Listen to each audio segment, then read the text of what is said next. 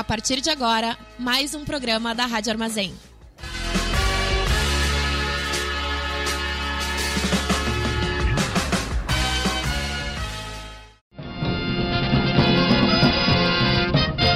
Começa agora o informe semanal da Fundação Tibico Altair de Verdades e Segredos.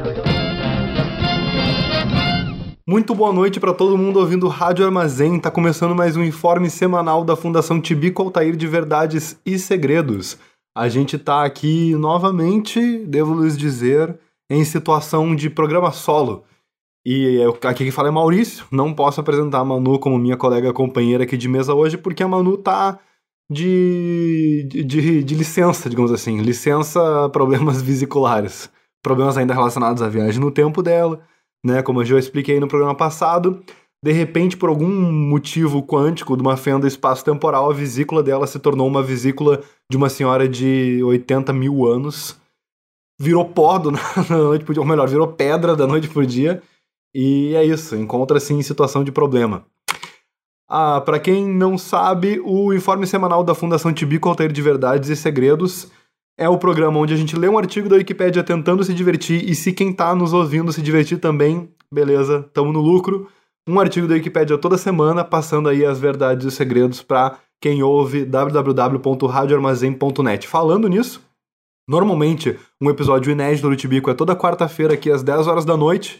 Só que se tu sintonizar mais cedo, tu ouve às 6 da tarde mercearia, às 7 horas tinha que ser mulher, às 8 horas toca Rádio Caos, aí às 10 começa esse programa aqui, Tibico Altair, encerrando a noite a reprise do Mercearia às 11 horas da noite. Tem programação inédita todos os dias aqui na Rádio Armazém, de domingo a domingo, dá uma ouvida lá. Também ouve todos esses programas em podcast, inclusive Tibico Altair. Nas redes sociais você nos encontra no arroba Tibico Altair e a, a Rádio Armazém você encontra em arroba Rádio Armazém Net.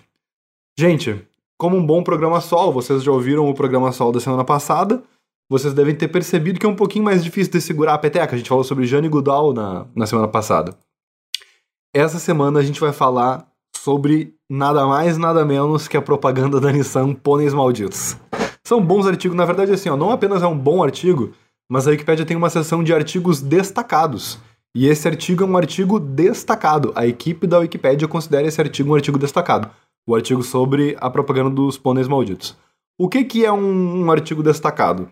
Na comunidade da Wikipédia lusófona, são artigos de excelente qualidade e que por isso foram artigos de destaque na página principal. São os artigos, sabe quando tu abre o wikipedia.org? Aparece um artigo destacado ali na, na Wikipédia, tipo o artigo do dia, o artigo de destaque do dia. Esses são os artigos que já passaram por ali. Porque tem uma série de critérios de destaque. Passa, eles passam por uma análise, por uma avaliação da, com, da quão preciso eles são, da integridade do conteúdo, a, se as referências deles são boas, se, eles são, se, se as informações são verificáveis e tal, se eles têm uma boa estrutura e são neutros, né? No momento, a Wikipédia tem 1.325 artigos destacados e considerando que a Wikipédia lusófona tem 1.092.593 artigos, dá para dizer que um a cada 825 artigos está listado aqui como destaque.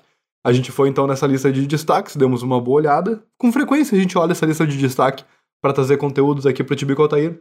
E aí a gente achou engraçado como esse Pôneis Malditos é um dos artigos destacados da Wikipédia. Por algum motivo alguém se deu o trabalho de escrever um ótimo artigo sobre essa propaganda da Nissan, da agência Liu Lara barra TBW, TBWA.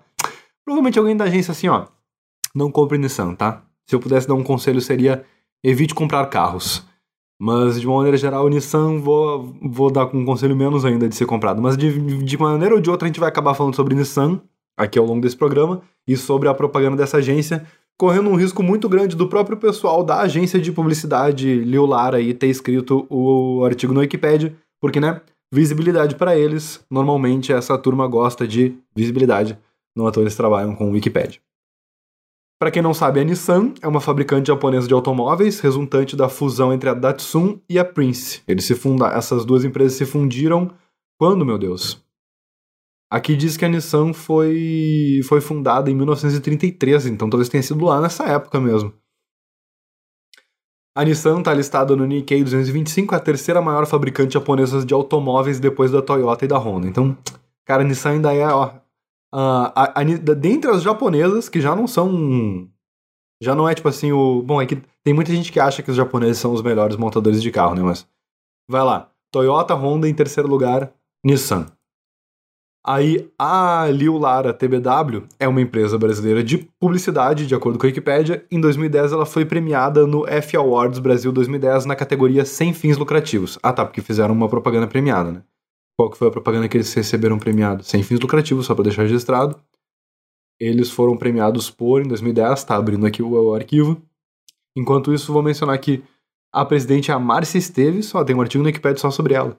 Mas de qualquer maneira tem pouca coisa aqui no Wikipedia sobre a agência, então achei engraçado isso. Qual foi a propaganda que a Liu Lara foi premiada, meu Deus? A campanha Ataco pelo consumo consciente. Ok, uma propaganda aleatória qualquer sobre consumo consciente. Parabéns aí pra Liu Lara. A Liu Lara, como eu mencionava aqui antes, eles. A, a presidente é a Márcia Esteves. Ah, não tem artigo pra ela coisa nenhuma, só redireciona de volta pra para a página da Liu Lara. Então, falando especificamente sobre pôneis malditos, gente. Pôneis malditos foi uma propaganda da Nissan exibida em 2011 para promover a picape Nissan Frontier. O comercial enaltece a potência do Frontier comparado com outras picapes. A... O, o, comercial enaltece a, a, potência do Frontier comparando outras picapes a pôneis, em referência à unidade de medida cavalo.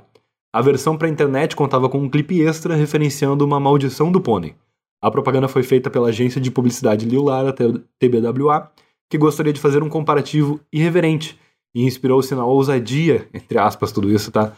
Da Nissan em publicidades passadas. Que ótimo que é isso, né? Irreverência, ousadia, não sei o quê.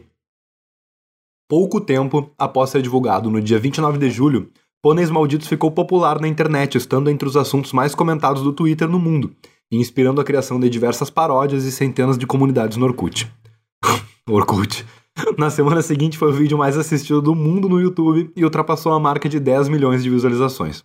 A propaganda chegou a ser investigada pelo Conselho Nacional de Autorregulamentação Publicitária, CONAR, mas o processo foi arquivado. Cara, é que, é que isso é uma coisa. Eles foram muito bons na época, né? Porque eles, envol, eles envolveram bastante a internet nesse sentido de tipo. Tinha todo um material que tu podia conferir junto na internet. Queira ou não queira, é uma propaganda engraçada. É totalmente diferente do que a gente estava acostumado a ver de propaganda de carro até a época, então devem ter chamado bastante atenção por causa disso. Chamaram bastante atenção por causa disso. Bastante impressionado que essa propaganda já tem 11 anos. Pôneis Malditos, além de ser um dos maiores memes do ano e uma das propagandas mais compartilhadas, teve impacto significativo a Nissan, que teve suas vendas aumentadas em mais de 80% no mês da veiculação, além de conseguir maior participação no mercado e movimentação nas concessionárias. Uma nova propaganda baseada em pôneis malditos foi lançada no ano seguinte, intitulada Cavalgada dos Pôneis Malditos, que também ficou popular na internet. É, os caras fizeram uma propaganda engraçadinha, divertida, que as pessoas conseguiam se divertir, que grudava na cabeça das pessoas, então, tipo, sei lá, igual, sei lá, a corda Pedrinho, as pessoas, tipo, gostam de falar bastante sobre isso. E ainda, se eu não me engano, pior que eu não assisti a propaganda para gravar, podia ter minimamente assistido a propaganda para gravar o episódio aqui hoje, né? Mas se eu não me engano, a azucrinava, azucrinava a pessoa, então era uma boa maneira de, de azucrinar, de zoar os outros também. E quando a publicidade dá para as pessoas uma ferramenta de tu zoar outras, as pessoas vão usar isso para zoar umas às outras e vão ficar, tipo, lembrando daquela, daquela propaganda o tempo todo, sabe? Não precisaria ter assinado a propaganda, não precisaria ter assistido a propaganda para estar tá aqui no programa com vocês, porque a Wikipedia traz uma descrição da, da propaganda aqui na sequência, que é o seguinte. O comercial inicia com o narrador dizendo: Você quer uma picape que tenha cavalos ou pôneis? Enquanto um motorista tenta desatolar sua picape presa na lama. Sem sucesso, ele desce do carro, chuta o automóvel e grita: Pôneis malditos! Que bobagem! Imediatamente o capô do carro se abre, exibindo três pôneis correndo em um carrossel cantando. Pôneis malditos, pôneis malditos, venha com a gente atolar, Odeio barro, odeio lama. Que nojinho! Não vou sair do lugar. Cara, isso era muito bom. Isso de verdade é muito bom. Parabéns aí pra quem criou essa propaganda, porque isso é bom, cara. Isso é muito grudento, as pessoas com certeza ficam zoando umas às outras com isso. Esse que nojinho, eu não lembro. Eu acho que que nojinho já era meio. meio tipo meme, tipo, falassem no, no diminutivo, que nojinho já era meme antes dessa propaganda, então essa propaganda meio que surfa nesse meme. Um dos pôneis voa e manda um beijo para o motorista, visivelmente confuso, e diz: Te quero. A propaganda finaliza com pequenos vídeos de uma Nissan Frontier andando sobre a lama, enquanto o narrador enaltece a potência da picape com cavalos de verdade. O que é engraçado, por causa que, por um momento, eu acho que essa propaganda tranquilamente me daria mais vontade de ter uma picape com pôneis do que uma picape com cavalos de verdade, tá ligado? Mas tudo bem. Na televisão, a propaganda tem 30 segundos de duração, mas conta com uma cena extra na internet. Nessa cena, caso o vídeo não fosse compartilhado para 10 pessoas, ela então ficaria com a maldição do pônei, ficar eternamente com a música do pônei maldito na cabeça. Funciona, né? Mas compartilhar para 10 pessoas não ajuda muito, na verdade só piora. Os caras são uns, uns safados, né? Uns gênios idiota. Ai, ai. Silêncio pra eu tomar uma água. A propaganda foi feita pela agência de publicidade Liu Lara TBWA para a cliente Nissan. Os seus criadores foram Max Geraldo e César Hetzkovic, Hetzkovic, César Strassenman, com direção de criação de Jacques Lekovic, Lectorvic. Por que, esses caras têm esses nomes? Vamos lá, vou tentar de novo. Seus criadores foram Max Geraldo e César Herzkovic, com direção de criação de Jacques Liukovic. Manir Fadel, Mariana Sá e Luciano Lincoln. Foi produzido pela Corporação Fantástica com direção de cena de Marlon Klug. Aspas. O segmento de picapes é muito competitivo, mas a, participa mas a participação de mercado da Nissan Frontier vem aumentando. Dessa forma, queremos destacar os diferenciais do nosso modelo de uma forma irreverente, que demonstra a superioridade da inovação japonesa da Nissan. Fecha aspas. Murilo Moreno, diretor de marketing da Nissan do Brasil. Tem uma tem então uma imagem aqui da arte conceitual de pôneis malditos. E na verdade é bem boa, parabéns. Tipo, é o carrosselzinho, saca? Os pôneis, assim, a arte é super boa, super bem feita. Claramente, tipo, alguém gastou um tempo com muito carinho da sua. Do, seu tempo para elaborar e ter essa ideia. E tem, tem duas etapas diferentes aqui da arte. Tipo, do, dois momentos diferentes da etapa da arte. Tem um vulcão com uma. Um vulcão com uma lava rosa. Uma coisa muito com muito cuidado foi feita essa, essa propaganda, parabéns. Márcio Oliveira, vice-presidente de operações da Liu Lara, que participou ativamente do planejamento e criação da campanha, citou como inspiração o fato da Nissan Frontier ser, aspas, a mais potente da categoria, fecha aspas. Ah, isso aí eles ficam discutindo, né? Um ponto relevante para o público, e completou, aspas, ora, se a caminhonete da Nissan é a que tem mais cavalos de potência, o resto é pony power. É. Em outra entrevista, citou o passado da Nissan com inspiração. Aspas. Não é de hoje que a Nissan abusa de reverência e polêmica ao adotar essa linha de comunicação. Falta coragem de fazer e aprovar. Daí o mérito da Nissan em concordar com a ousadia. Parabéns para eles. Fecha aspas. Quer dizer, parabéns para eles foi o meu comentário. Vocês entenderam? Márcio comentou ainda sobre os bastidores da música utilizada no comercial. Em uma reunião da produção com executivos da Nissan, sua equipe apresentou um rascunho de como seria o jingle, e alguém comentou que a música nunca iria sair da cabeça. Um redator sugeriu então que fosse utilizada a ideia da maldição do pônei. Assim foram criadas ações específicas para cada plataforma, mas integradas. Por exemplo, no Facebook existia um aplicativo da maldição do pônei, que começava com um pônei explicando como se livrar da maldição. Assim, o usuário poderia gravar sua própria maldição e compartilhar com amigos um vídeo personalizado com a sua voz distorcida, ou uma das maldições pré-definidas. Aqueles que recebessem os vídeos, os amaldiçoados, receberiam um post por dia em seu mural durante cinco dias, até que também acessassem o aplicativo e compartilhassem o vídeo. Cara, o Facebook era um inferno no que diz respeito a coisas assim, tipo. É, tipo assim, corrente, publicidade, publicação automatizada na, na, no mural dos outros e coisas do tipo. Que bagulho absurdo. Como é que se permitia? Que bom que, tipo, a gente amadureceu um pouco no que diz respeito à publicidade online. Porque como que se permitia que uma marca tivesse um aplicativo dentro da plataforma que a função dele era ficar mandando spam para os outros. E as pessoas aceitavam isso e deixavam isso acontecer. Que bom que pouca gente usou, porque eu pelo menos não lembro de ninguém usando esse aplicativo. A concepção artística dos personagens e a história foram feitas pela Kabong Studios. O estúdio fez os esboços e o desenvolvimento do universo dos pôneis, com auxílio da corporação fantástica que transformou as ideias em 3D. Repercussão. Pôneis Malditos estreou na internet e na televisão no dia 29 de julho de 2011. Rapidamente tornou-se um vídeo viral popular na internet. Em três dias, o assunto estava no topo dos trending topics do Twitter no Brasil e globalmente atingiu a sexta posição, com a hashtag, hashtag tweet um filme com pôneis.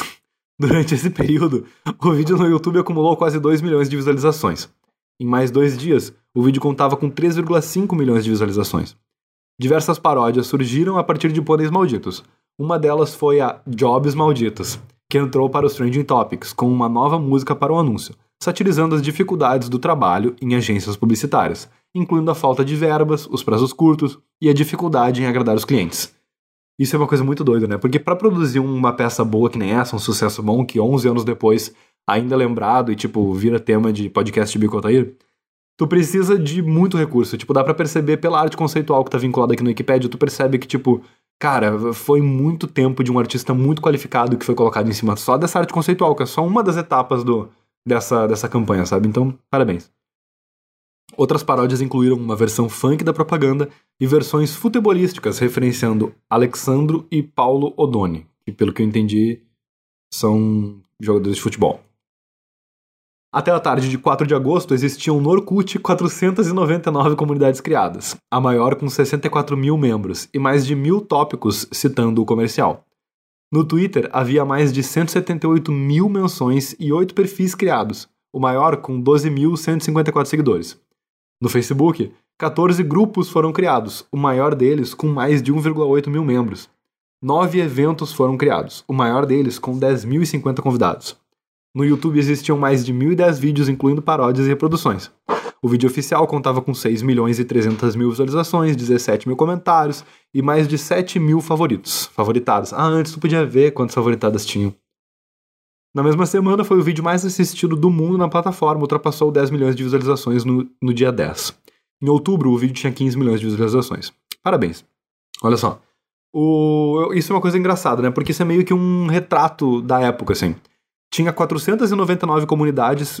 Vamos, vamos lá, isso é inverno de 2011. Nessa época, o Orkut ainda tinha mais usuários do que o Facebook no Brasil. O Facebook foi passar o Orkut em número de usuários no Brasil em meados de 2012, começo de 2013, se eu não me engano, por aí. Mas nessa época já estava rolando uma transição. Já tinha muita gente com Facebook. Tipo, o, no Brasil, sei lá, os early adopters já tinham Facebook, saca? Eu lembro que na minha. Eu lembro que na minha turma de faculdade, ou seja, um pessoal da comunicação, um pessoal antenado, maior parte são. Tem um perfil meio de early adopter, assim, de redes sociais. A galera já tinha Facebook, uma boa parte já tinha Facebook. O nosso grupo do Trote de 2012, o Trote que a nossa turma aplicou, já tinha, já foi no Facebook o, o a, ou seja, no começo de 2012 já foi no Facebook a articulação. Mas o grupo do nosso trote, o trote que a gente sofreu, foi no Orkut, no comecinho de 2011, no Orkut. Então foi bem o ano dessa transição, assim. 499 comunidades tinham no, no Orkut e no Facebook tinham 14 grupos. Talvez nenhuma página devia ter sobre isso, satirizando isso, alguns posts talvez satirizando isso, e o próprio aplicativo, né? Então é bem, sei lá, eu não lembro dessa ação no Facebook, eu acho que porque eu nem tinha Facebook ainda na época. Ali por 2010, 2011 eu passei um período de meio não curtir redes sociais, então eu acho que eu devo ter apagado o meu Orkut lá por 2009, 2010, e eu acho que eu fui criar um Facebook só lá por 2012, assim. Então não sei dizer, não tenho certeza. Bom, processo no Conar. Ah, e outra coisa, Wikipedia também era uma coisa muito em alta nessa época. Wikipedia hoje em dia, pff, Hoje em dia quase ninguém mais vê Wikipedia. Vocês devem ter percebido que, sei lá, acho que o Tibico Altair tem mais gente ouvindo do que, do que gente acessando o Wikipedia. Quando tu acessa uma informação no Orkut, dependendo da informação. No Orkut. Quando tu acessa uma informação no Google, dependendo da informação que tu tá procurando, o Google já mostra um resultado, tipo, com que ele encontra com inteligência artificial, qual que é o trecho importante da, da que responde aquilo que tu tá procurando. Então, eu acho que muita informação que a gente antes procurava na Wikipedia, agora o Google já está entregando. Aí tem muita informação também de coisas que hoje em dia já tem sites próprios que estão, tipo, centralizando as informações. Tipo, sei lá, Ministério da Fazenda. Se tu quer saber alguma informação sobre o Ministério da Fazenda, o Ministério da Fazenda já tem um site próprio que centraliza essas informações, né? Já tem faz tempo, na verdade. Só que agora o Google também, tipo, sintetiza as informações que encontra sobre o Ministério da Fazenda online, sabe? Inclusive na Wikipedia. E aí, sei lá, eu acho que uma propaganda publicitária, mesmo uma que bombasse muito, não ia ter um artigo no Wikipedia hoje em dia, porque o Wikipedia já não tem mais a mesma relevância que tinha 10 anos atrás, comparativamente com outras coisas. A gente vive hoje em dia muito mais na, nas redes sociais, assim, no feed das redes sociais, olhando o que tem de mais recente, o que tem de mais, tipo. Uh, o que está chamando mais atenção, assim, naquela primeira meia hora que tu fica numa rede social é muito mais importante do que de fato ir atrás de uma informação. A Wikipédia talvez até tenha crescido em número de acessos de lá para cá, tipo, absolutamente, mas relativamente eu acho que deve ter decaído. E também virou esse espaço de arquivo, em que a gente vai conferir informações que a gente sabe que estão lá sobre alguma coisa. Mas ela já não é mais tão importante assim como, tipo, uh, espaço efervescente de pessoas criando conteúdo, sabe? Tipo, na época ainda era, em 2011 ainda era muito interessante tu criar um, um artigo no Wikipedia, era algo que, tipo, tinha um mega valor, assim. Hoje em dia já é uma coisa um pouquinho menos curiosa, menos interessante, assim. Não tem mais o mesmo, sei lá, o mesmo, a mesma atenção, sabe? E aí, o próprio fato de existir um artigo sobre pôneis malditos na Wikipedia tem um pouco disso também.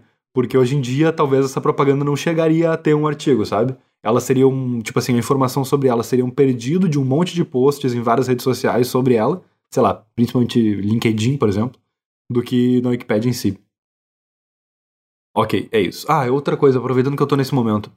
O, eu fiquei bem impressionado também sobre como cada vez mais o Instagram tá virando um espaço para centralizar informações sobre negócios, especialmente tipo negócios que tem local, tipo lojas e restaurantes, e menos o Google, ou o Google Maps, por exemplo. Isso é um bagulho que me deixa maluco, assim, porque, ok, o Google Maps tem bastante coisa, tem bastante informação, mas às vezes eu sou obrigado a ir no Instagram para saber que horas abre um negócio, tá ligado? Tipo, Atualize o seu perfil no Google Maps. Ele é mais completo e mais interessante do que no Instagram.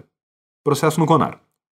No dia 4 de agosto foi anunciado que após 30 o seu perfil no Google Maps, caso você tenha um business. Se você não tem um business, tu não precisa ter um perfil no Google Maps, eu acho. Da minha opinião, não precisa. No dia 4 de agosto foi anunciado que após 30 reclamações, o Conselho Nacional de Autorregulamentação Publicitária, CONAR, iria investigar o anúncio por associar figuras infantis, pôneis no desenho animado, com a palavra malditos. Ah, errou, errou feio, errou rude, não tinha que ser essa a denúncia. Tinha que ser por apelar para criança. Talvez tenham denunciado com isso também. Bom, vamos ler. Antes de Pôneis Malditos, quatro vídeos da Nissan já haviam sido investigados pelo Conar. Márcio Oliveira comentou, aspas, faremos nossa defesa no CONAR embasados em argumentos. E nesse caso, um fato incontestável é que o comercial já chegou a 5,7 milhões de acessos no portal YouTube, com 90% de aprovação. Não só por clicarem espontaneamente o símbolo like, como pelos ótimos comentários. Isso demonstra que a grande maioria não se sente afetada ou ofendida, fecha aspas. Isso é muito bom, né? É um pouco verdade, porque significa que a recepção do comentário não foi. A, a recepção do, do anúncio não foi ruim como a denúncia sugeria. Pouco tempo após o anúncio do processo, o assunto estava entre os cinco mais comentados do Twitter. No dia 29 de setembro, o processo foi arquivado. Cara, foi só isso. Tipo assim, ó. Diz aqui que teve 30 reclamações. E o problema é associar a figura infantil com a palavra malditos. Cara, deve ter alguma outra. Nissan, pôneis malditos. Nissan será investigado no Conar. Matéria da Veja. Vamos ver. Porque assim, ó, tem um problema nesse. Tem um problema dessa propaganda que é associar com uma coisa infantil. O, aquelas pilhas Duracell, por exemplo que é uma pilha que tem o. Eu, talvez isso seja uma, uma, uma norma mais recente, né? Eu não tenho certeza se em 2011 já tinha essa norma. Não sei mesmo que eu não entendo disso. Mas assim, eu sei que tu não pode apelar para criança nenhuma propaganda.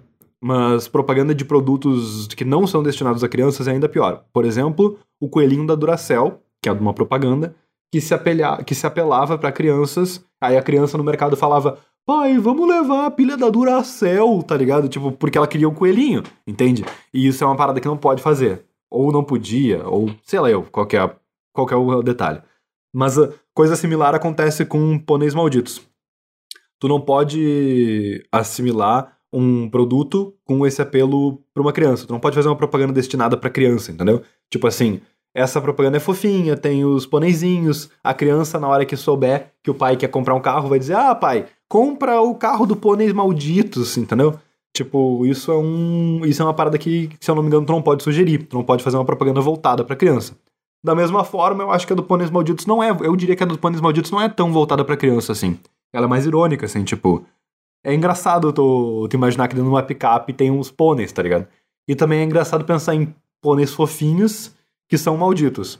E aí, por outro lado, o que que tem de. Tipo assim, isso é um problema por causa que o, o, o, a palavra malditos em si, meio que. Né, talvez a, tipo, a, a segunda propaganda que tinha, eu lembro que a propaganda que saiu no ano seguinte, ela era uma propaganda que os pôneis ficavam com uma cara de brabos e de maus, assim, que eles, tipo, te ameaçavam e tal. Então isso talvez fosse meio estranho.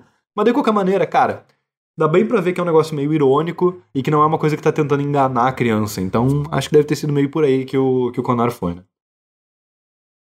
Impacto e legado.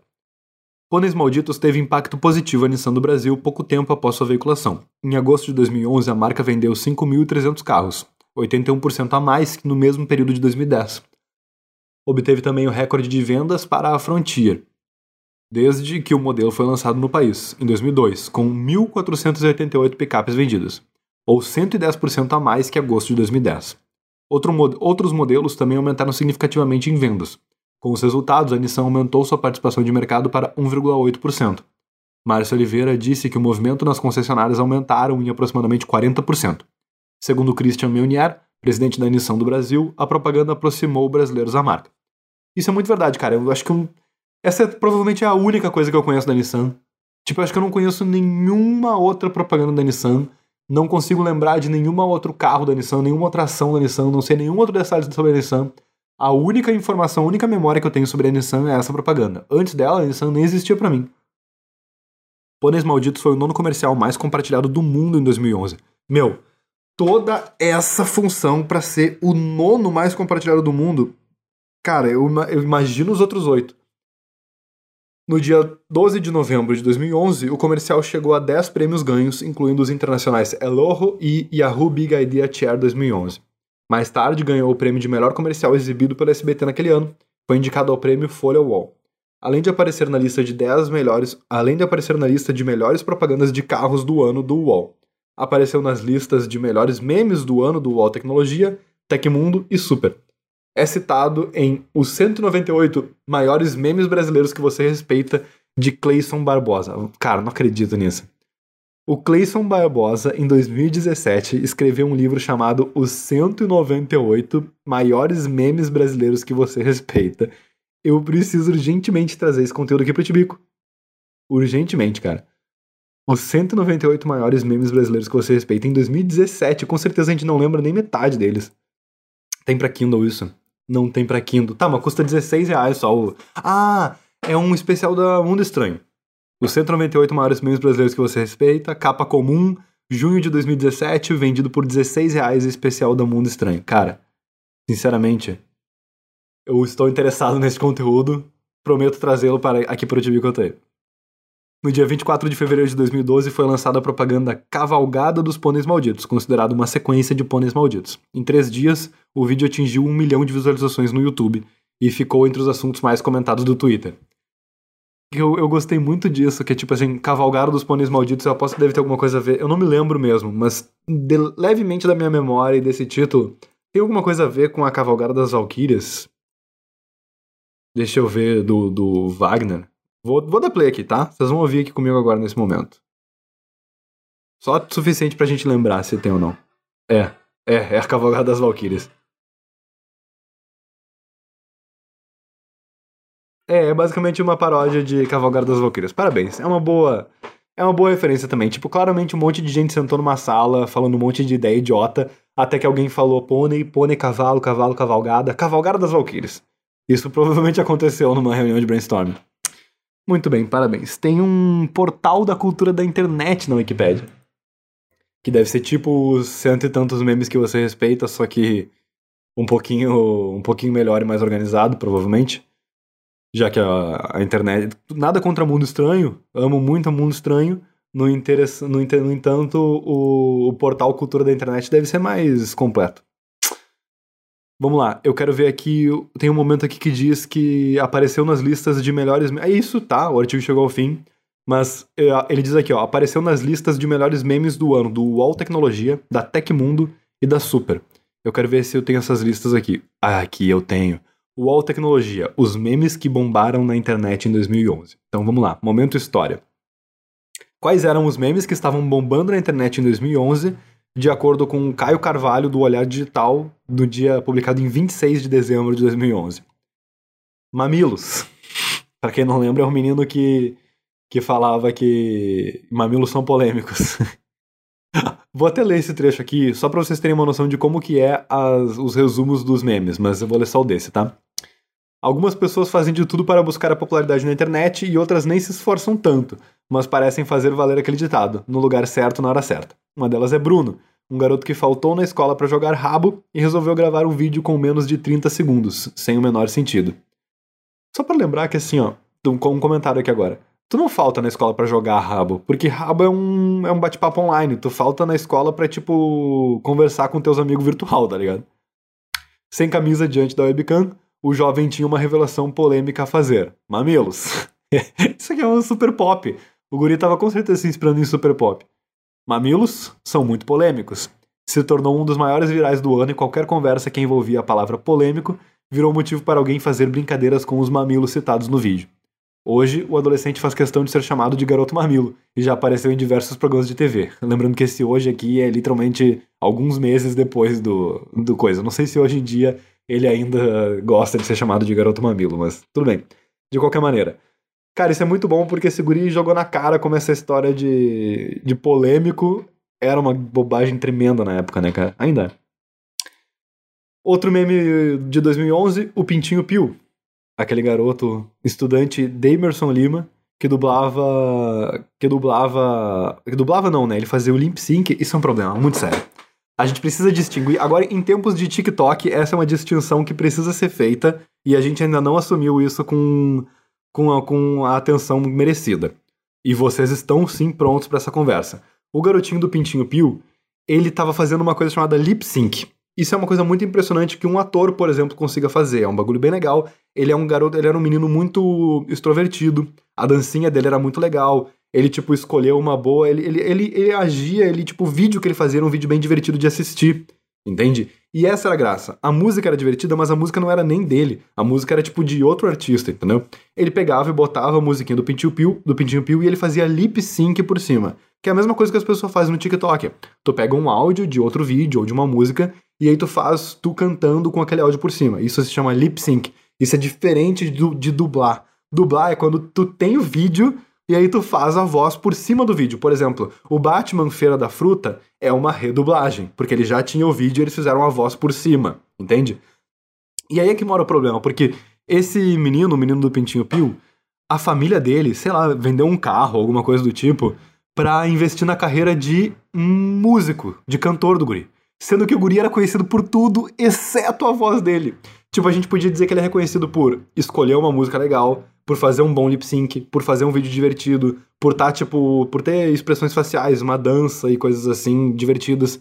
Mas se tem uma coisa que no vídeo do Pintinho Pio não aparece, é a voz do guri. Então, o erro estratégico absurdo que foi, tipo, sei lá, pegar um empréstimo e vender coisa para investir literalmente na única coisa que ele não tinha. Isso é simplesmente por causa que viram ele cantando e as pessoas, tipo assim, a família dele, as pessoas que elogiaram ele, ou sei lá que, que levou eles a pensar nisso, confundiram lip sync com dublagem. Confundiram, tipo, o fato do guri ser um bom ator, ser um menino carismático, um bom ator, um bom performer, talvez, um bom, tipo. Uh, um, até talvez um bom comediante, no sentido de que era engraçado ver as caretas, expressões e os trejeitos dele interpretando a música.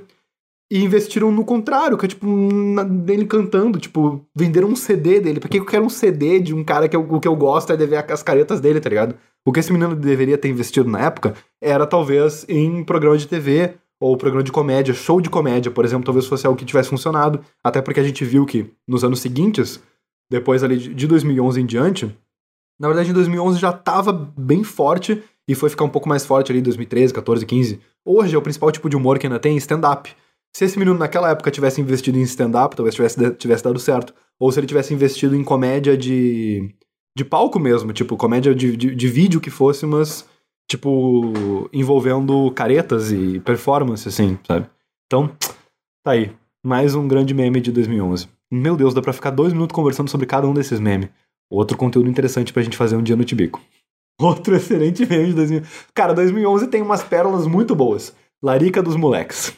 Larica dos Moleques tá aqui elencado pelo Tecnologia Pontual como um dos principais memes de 2011. Para quem não lembra, é um lip sync também, tá? Só que diferente de qualquer lip sync, é um videoclipe dos guri, porque eles cantam, eles gravaram a música em estúdio e depois fizeram o lip sync deles cantando.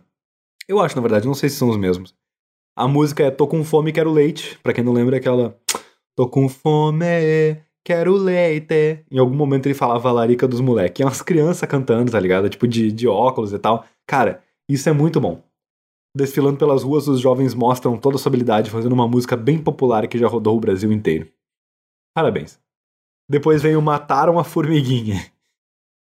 Esse é um vídeo, pra, pra quem não lembra, Aqui eu tô vendo as imagens aqui, tipo, eu olhando no tecnologia.al.br eu consigo ver as imagens também. Tem um. Tem, um, tem uma questão que é o seguinte: o, o menino tá muito, muito triste. Mas muito, muito triste. Por causa que ele tinha, não sei, não sei, não sei de onde que vem uma formiguinha ou não, mas a formiguinha morre, ela é matada por alguém, eu imagino. E ele fica muito triste, chora enlouquecidamente por terem matado a formiguinha. É uma criança aí, sei lá que idade ele devia ter. Mas, tipo, provavelmente ela tava descobrindo que, que existem, que as outras coisas têm resistência, tá ligado? De tão novo que ele é. Meu Deus. Aqui tem um outro muito bom que até hoje eu uso direto, que é o teve boatos que eu ainda estava na pior, tá? Este seria apenas um vídeo da Luísa Marilac, que queria mostrar para seu ex-namorado que tinha superado o término da relação e dado a volta por cima. Ela só não podia imaginar que suas frases se tornariam memoráveis e repetidas com frequência em 2011. Uma, uma mulher trans. As expressões e teve boatos que eu ainda estava na pior e bons drinks foram utilizados até mesmo em uma novela. Com sucesso, Marilac, que mora na Europa, voltou ao Brasil para se apresentar em casas noturnas, programas televisivos e desfiles de moda. Se isso é estar na pior, hein? Então é que tá, essa aqui foi uma mina que soube usar. Não ia durar muito tempo isso, melhor do que isso só se ela tivesse, tipo. Os programas televisivos, por exemplo, eu sempre acho que a pessoa que consegue ser chamada pro Super Pop, consegue ser chamada, sei lá, pro programa do Faustão para falar sobre o seu meme do Boatos que estava na pior, sabe? Tipo, essa pessoa, ela vai nos programas televisivos e alguma coisa ali ela podia ter usado pra, pra tipo, pra ficar, tá ligado? Não sei a quantas anda a Luísa Marilac, gostaria de saber. Com certeza absoluta ela tem um Instagram, deve ter um, sei lá o quê. Vamos chutar, vamos pesquisar aqui, vamos ver quantos, quantos, quantos seguidores Luísa Marilac tem no Instagram. Chuto eu que uh, 38 mil. Vai, vamos imaginar. Ah, eu fui idiota, acho que ela tem bem mais. Luísa Marilac tem 255 mil seguidores. Fui bem idiota, ela tem bastante, na verdade. Tem inclusive um, endereço aqui para você mandar recebidos para ela, certo? e ela é Lula 2022, só pra avisar, tá? Postando bastante aqui. Então, é isso aí, Luísa. Tamo junto demais. Um vídeo engraçado, porque ela se gabando muito alegre, a gente consegue falar sobre isso, consegue se identificar com isso em muitos momentos. Nyan Cat, pra quem não lembra, é só um gatinho. É, esse o Nyan Cat tá nessa lista aqui só por entreguismo mesmo, porque no Brasil ele não foi tão famoso. É um meme bom, é um meme muito bom. Só que no Brasil ele não foi tão famoso. Não sei se deveria ter, ter esse destaque que tá tendo aqui. Que é o gatinho em formato de bolachinha que, que fica voando pelo, pelo, pelo, pela tua tela e lançando, tipo, um, uma cauda de arco-íris. É bom, mas não é muito mais do que isso. Mas eu gosto bastante e cantando nhan, nhan, nhan, nhan, nhan. Bom, parabéns. Pôneis Malditos, que a gente leu sobre hoje, foi o tema do programa de hoje. Ah, o Charlie Sheen falando que, que vence e que tá vencendo e que ele é um vencedor, que também é o meme mais popular no na gringa, mas é que basicamente tinha uma entrevista que perguntavam para ele: "Ah, e aí, Charlie Sheen, tô ficando sabendo que tu que tu tá mal, né?" e tal, e ele falava: "Não, eu, eu sou um vencedor. Tipo, eu venço e venço, eu estou sempre vencendo, tipo. Uh, tipo, muito, muito fissurado e muito doido. Na época ele tava sofrendo. Não sei como. Não sei quantas no Charlie Sheen hoje, a gente sabe que ele deu. que ele teve uns BO por aí. Mas ele, na época ele tava sofrendo de. com, com abuso de drogas. E basicamente tem todo um, um auê em cima disso, né? Não acho, não acho que é um meme tão divertido que se sustenta que teria dado certo hoje, porque queira ou não queira é um pouco sacanagem ficar azucrinando com o cara, sendo que ele tava provavelmente só, sei lá, meio mal, sabe? Próximo meme, System of a Dilma. Era a versão do... Sim, até porque 2011 foi um pouquinho depois que ela, que ela assumiu, se não me engano, isso foi um pouquinho depois que ela assumiu presidenta. E era ela falando, fazendo um discurso, só que os caras meteram a música do Sistema Fadão por cima. Excelente também, ótimo meme. O Garoto Zangief, vídeo de briga, que é uma coisa que hoje em dia não tem mais na internet. Na, pra, quem, pra quem chegou na internet há pouco tempo, antigamente era comum tu achar vídeo de briga no YouTube fácil, fácil, fácil. Hoje em dia é raro tu achar um vídeo de briga que as plataformas não, não, não derrubam. Por causa que briga é um vídeo de violência, tem muito vídeo de briga que as pessoas assistem, tipo assim, por por loucura por assistir vídeo de briga. E mesmo quando é engraçado, é uma graça, tipo. É uma graça que não é muito legal. Tipo, não é muito engraçado rir da pessoa se, se machucando, né? E o garoto Zangief era um menino que tava sofrendo bullying. E aí tem um aspecto legal até nesse vídeo, que é tipo, do guri reagindo e tal. Reagindo contra um bully. Ainda que reagir contra o bullying não é exatamente uma coisa assim tão boa e tão recomendada, mas. Enfim, nesse vídeo parece um épico, parece tipo, sei lá, parece um. Parece uma. Parece uma retaliação justa. A impressão que passa assistindo o vídeo é que, é, é, que, é que era certo e que era bom o que estava acontecendo. Porque o guri fica incomodando ele, o outro pega ele, vira ele do avesso e joga ele no chão. Bem simples, assim, sem muito, sem muito detalhe. Mas na época tinha vídeo de briga na internet, hoje em dia já é um negócio bem difícil de achar. Hoje é dia de rock bebê, certo? Que no Rock in Rio a Cristiane Torlone tava meio, meio bêbada, e aí a repórter pergunta pra ela alguma coisa, não lembro o que, e ela mete: Hoje é dia de rock, bebê, com aquela voz embriagadíssima, parabéns. A atriz nega que estivesse bêbada, mas o fato é que o bordão bombou em todas as redes sociais na época. Isso é um excelente exemplo de meme. Hoje é dia de rock, bebê. Em 2011 ainda tinha rock, né? Ainda tinha um pouco de rock no mundo. Hoje em dia o rock não, já acabou, deu espaço aí pro, pro sertanejo e pro mensalão do sertanejo, ou sertanejão, sei lá como é que estão chamando. Ninguém me, ninguém me tucuta no Facebook. Não lembro disso, cara. Viciado em Facebook, o jovem Rossoni só queria uma coisa na, só queria uma coisa na rede social mais famosa do mundo: receber cantadas, chavecos e até as cutucadas. Após sair de uma balada um pouco bêbado, Rossoni se abriu com o irmão e repetiu diversas vezes que ninguém o tucutava no Facebook, nem o seguia no Twitter. A indignação foi parar na internet e acumula mais de 2 milhões de acessos. Isso é engraçado que as pessoas se identificam também, né? Só que assim, gente bêbada de novo, outro bagulho, outro bagulho complicado, né, cara? Devassa do Pará. Não lembro disso também. Revoltada com o sucesso de Sandy para um comercial de cerveja, uma jovem do estado do Pará decidiu mostrar sua indignação e também fazer uma versão da campanha publicitária que levou a cantora. Não tem muito o que explicar, pois o vídeo fala por si só. Com um fundo branco pichado devassa. Ah, tá, devassa a propaganda da Sandy. A garota só quer se mostrar para todo mundo ver que todo mundo tem o seu lado devassa de si próprio. Tá, é um, uma paródia que ela fez da propaganda da Sandy.